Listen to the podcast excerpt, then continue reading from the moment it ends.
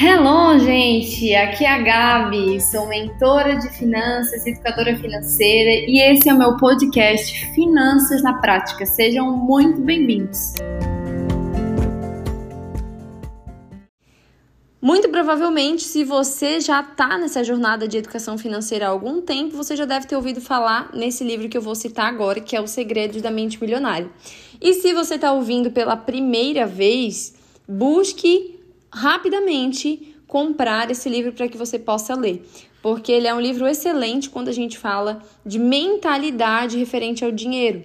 Foi o primeiro livro de finanças pessoais que eu li e no início desse ano de 2024 eu senti que eu deveria reler ele. E foi uma experiência muito gostosa, inclusive agora meu marido está lendo ele pela primeira vez e também está curtindo bastante o livro. E eu quero compartilhar com vocês aqui nesse episódio algo que ele fala já lá no comecinho e que eu acho muito importante, muito pertinente trazer isso para vocês. E a questão é o seguinte, tá? É falar sobre as raízes dos nossos resultados financeiros. Então eu quero que você imagine aí comigo uma árvore. Imagina que seja a árvore da tua vida e que nessa árvore tem muitos frutos. E na nossa vida os nossos frutos são os nossos resultados. A gente olha para esses frutos e às vezes a gente não gosta do que a gente vê, a gente acha que esses frutos que a gente produziu, eles são poucos, ou eles são pequenos, ou até que o sabor deles não é tão bom assim, né? E aí o que a gente tem que fazer quando a gente se depara com isso? Muita gente se detém na atenção aos resultados daquilo que a gente está vendo. Só que na verdade, de onde que vem esse resultado, meu povo? São as sementes e as raízes que geram esses resultados. Então, é o que está embaixo da terra que cria o que está em cima da terra. É o invisível que produz o visível. E o que, que isso significa? Isso significa que, se a gente quer mudar os frutos da nossa vida financeira, primeiro a gente tem que trocar as raízes. Quando a gente quer mudar o que a gente vê, que só nos orienta, mas não justifica, a gente deve modificar o que é invisível, primeiramente. Então, tem até pessoas que acham que isso é uma conversa aleatória, que isso é balela. Só que a questão é o seguinte: pensa comigo. Por que, que tu paga a tua conta de luz? Se tu não vê eletricidade? Por que, que tu paga? Porque tu utiliza o poder que ela tem, né? Então, com essa experiência, a gente percebe um exemplo bobo aqui que as coisas que a gente não vê são muito mais poderosas que as coisas que a gente vê.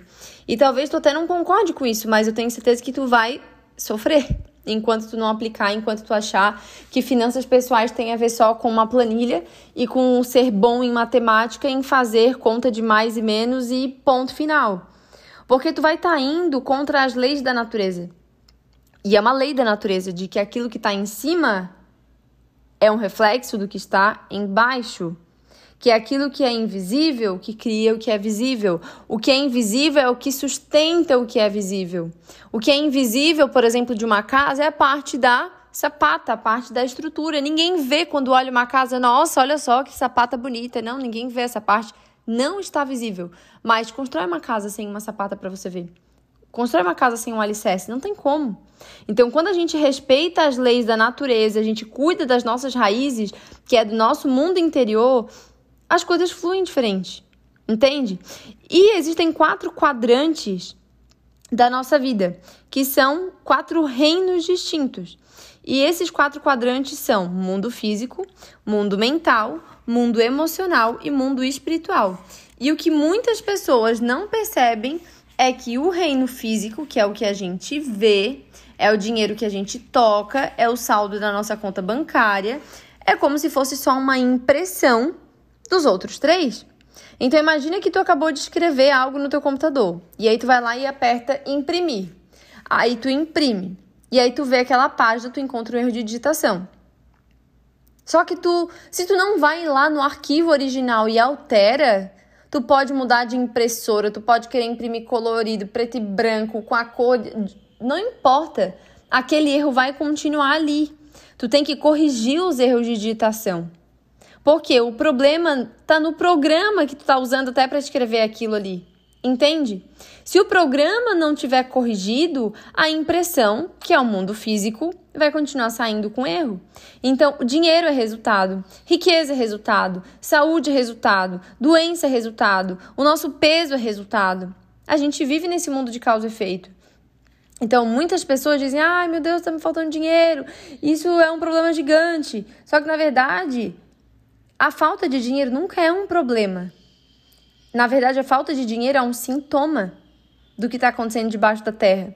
Eu costumo dizer que finanças é febre, é um indicador, é uma consequência, não é a causa.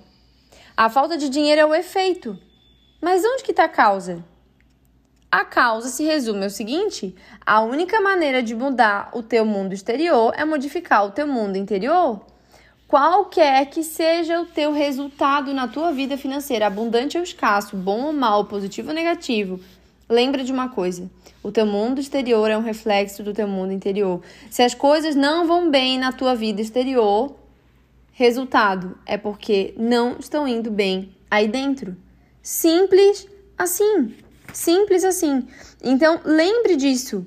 Lembre disso. Que não adianta a gente olhar só para o mundo de fora e esquecer que para o dinheiro existe o um mundo das emoções, existe o um mundo espiritual e existe o um mundo mental. Existem crenças que a gente traz do nosso modelo de dinheiro familiar. É a programação mental que a gente recebeu da nossa família, o modo que a gente se foi pré-estabelecido na nossa mente referente ao dinheiro. Entende? Tudo isso impacta a forma como a gente vai gerar resultados na nossa vida financeira, assim como também nosso mundo emocional. Como que as nossas emoções, aquilo que a gente vibra, gente, as nossas emoções, não sei se você já foi no Google e pesquisou escala das emoções, procure isso e entenda. Se você está vibrando numa frequência baixa, o dinheiro não chega. As pessoas sentem, os clientes chegam, não, eh, sentem e não vêm, não fecham. Assim como também quando você tá com a tua frequência lá em cima, cheia de energia, aquilo é contagioso, as pessoas olham para ti e veem brilho. E você vira uma, uma máquina de atrair dinheiro. Você se torna magnético, magnética para o dinheiro. Assim como também existe um mundo espiritual que influencia a nossa vida financeira. Quantas pessoas estão com o mundo físico tudo certo, o mundo emocional e mental todo alinhado, crenças já alinhadas e tudo mais, mas existem questões espirituais que estão travando, impedindo ela de avançar. Então para de olhar para tua vida de uma para tua vida financeira de uma forma tão pontual apenas para o número. Comece a investigar. Pare e pensa. A tua programação mental do dinheiro. Pare e pensa naquilo que você ouvia quando era criança sobre dinheiro. Naquilo que você via quando era criança sobre dinheiro. Quais experiências que tu teve quando era criança a respeito do dinheiro? Para para pensar naquilo que tu sente sobre o dinheiro. Que tu foi condicionado. Às vezes você foi condicionado, condicionada a sentir medo da falta do dinheiro a escassez. Às vezes você foi condicionado a nunca ter dinheiro. Às vezes você foi condicionado a ter somente o suficiente. Às vezes você ainda tem crenças de não merecimento. Crença de que você não nasceu para prosperar. Crença de que ricos são pessoas maldosas. Enquanto você não olhar para essa raiz, os frutos não serão diferentes. Olhe para essa raiz, Trate essa raiz, investigue essa raiz. Isso deve ser um trabalho constante, porque essa raiz, muitas vezes, ela vai querer brotar de novo. Vai querer brotar de novo. A gente tem que ir lá cortando, tem que ir lá cortando, tem que ir lá limpando aquela raiz, cuidando daquela raiz, para que o fruto seja bom. Se a raiz é boa, os frutos são bons. Se a raiz é ruim, os frutos são ruins. Então, assim, é aquela famosa frase: contra, contra fatos não há argumentos. Ah, mas eu sou uma pessoa boa, eu tenho boas intenções, eu tenho vontade de fazer acontecer e eu tô, tô fazendo o meu melhor. Mas se os resultados não são bons, a conta não fecha. Só tem resultado bom quem tem raiz boa, quem tem sementes boas. Se o resultado não é bom, é porque a raiz não é boa, porque a semente não foi boa. Simples assim. Simples assim. Então gaste tempo investigando suas raízes. Gaste tempo investigando suas raízes. Talvez você vai precisar sentar e começar a buscar sua árvore genealógica. E não somente pegar e fazer assim, ó, tá ali o seu nome, nome do pai e da mãe, nome dos avós. Não, vai mais a fundo. Vai saber quem eram os teus bisavós, vai saber de onde eles vieram, vai saber da origem da tua família. Vai saber da tua ancestral... ancestralidade, não sei se essa expressão existe, enfim. Vai saber dos teus ancestrais, vai saber do teu histórico. Entenda, eu até falei num dos episódios aqui sobre o, o a força contrária que existe quando a gente está prestes a romper algo. Muitas de nós, muitos de nós enfrentamos resistências na nossa vida financeira porque nós somos a primeira geração a romper um ciclo de escassez de 500 anos de uma família. Às vezes nós somos a primeira geração que vai ter uma casa própria, a primeira geração a ter um bom carro, a primeira geração a enriquecer, a primeira geração a ser milionária. Você tem noção disso? Quanta força contrária vai ter para quanto peso, quantos laços que te amarram, que você vai precisar de força emocional, de consciência desses laços para você romper na parte de crenças, no mundo mental, emocional e espiritual, para que você consiga avançar? Entende? Quando, por exemplo, eu olho para minha árvore genealógica, porque eu fui atrás disso. Eu fui atrás disso. Eu descobri que, por exemplo, Lá, minha bisavó foi doméstica, a minha avó foi doméstica, a minha mãe, no começo da, da vida dela, o primeiro emprego dela foi de doméstica. Depois ela viu, não, não quero isso para minha vida. E nada contra as domésticas, tá, gente? Só tô dizendo no sentido assim, ela queria romper aquele padrão, não era aquilo que ela queria, não era aquela história que ela queria para ela. Então ela já, já pagou um preço ali que eu não precisei pagar. Entende? Mas eu já estou pagando um preço por outras coisas que não foram rompidas ainda? Não, porque, nossa, minha mãe, nossa, não tem nada a ver com incapacidade, tem a ver com é, expansão de nível de consciência. Hoje eu, eu, a gente tem acesso à informação, ao nível de conhecimento que lá atrás os nossos pais não tinham, e é nossa missão ir mais longe. Os nossos ancestrais, eles já não tiveram dinheiro para que a gente tivesse. Muitas vezes eles sofreram nas relações para que a gente fosse feliz. Eles passaram fome para que a gente desfrutasse do melhor. Eles não querem que a gente repita os padrões e a gente honre repetindo os padrões. Eles querem que a gente faça diferente. Eu estava ontem, até me emociono e me arrepio de falar isso, porque ontem eu estava deitada na minha cama, indo dormir e conversando com meu marido sobre isso e, e refletindo. A gente estava nesse papo sobre árvore genealógica, eu estava lá vendo, porque eu fui até atrás de documento no momento que eu fiz isso e tal, fui descobrir que eu tenho raízes lá da, da, da, família da minha avó, da minha avó materna, que vieram da Itália, outra parte que veio da Áustria, que vieram lá, vieram para cá, para Santa Catarina, em Nova Trento, vieram de Trento, lá da Itália, para a cidade de Nova Trento aqui, para buscar uma vida melhor, porque tinha acontecido um monte de coisa lá, enfim. E aí eu falei pro, pro meu marido assim, falei, meu Deus, olha só, eu tô deitada aqui, nesse quarto, grande, essa cama confortável, com ar condicionado, com uma vista linda aqui para essas montanhas, dentro desse condomínio fechado, com segurança, com uma casa grande. Eu sou o sonho dos meus ancestrais. Quando a minha bisavó, quando a minha tataravó veio lá, a minha tataravó que estava lá na, na, na Itália, quando minha, sei lá, antes do tataravó, como é que é, né? E quando vieram para cá, eles vieram buscando uma vida melhor. Imagina se eu pudesse chegar para eles e sentar e falar assim: "Ei, o plano de vocês deu certo. Olha só a descendência de vocês, onde que tá chegando?" Sabe, gente? Isso é muito forte. Hoje ainda eu tava falando com meu marido, eu tô toda arrepiada enquanto eu tô falando com vocês isso. Mas hoje ainda eu tava falando com meu marido, eu falei assim: "Eu vou ser a primeira dessa árvore genealógica a ser milionária."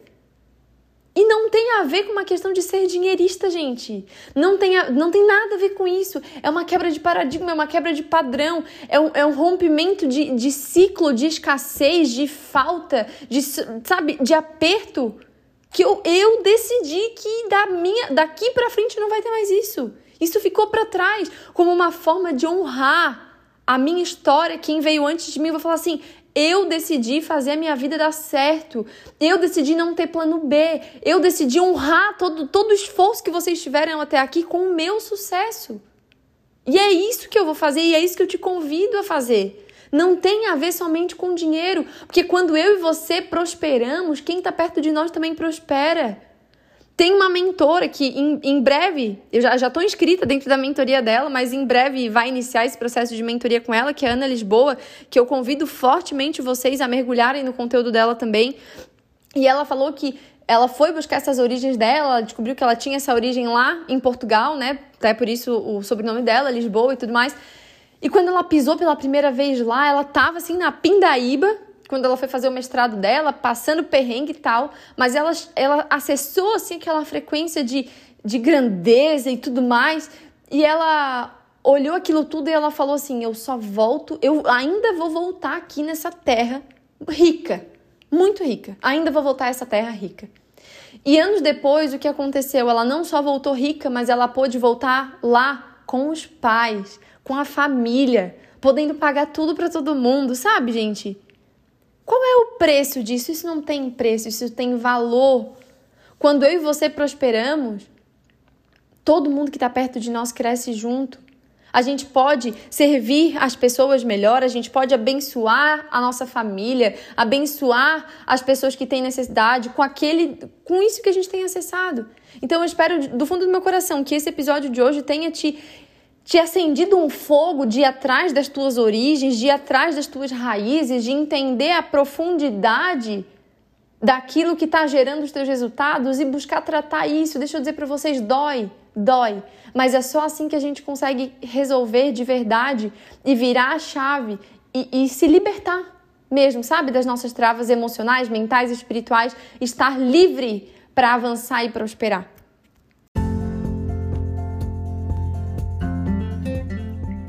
E se você curtiu esse podcast, continua aqui me acompanhando, me segue aqui no Spotify, porque toda semana vai ter conteúdo inédito aqui para vocês sobre como aplicar princípios de finanças na prática na sua vida.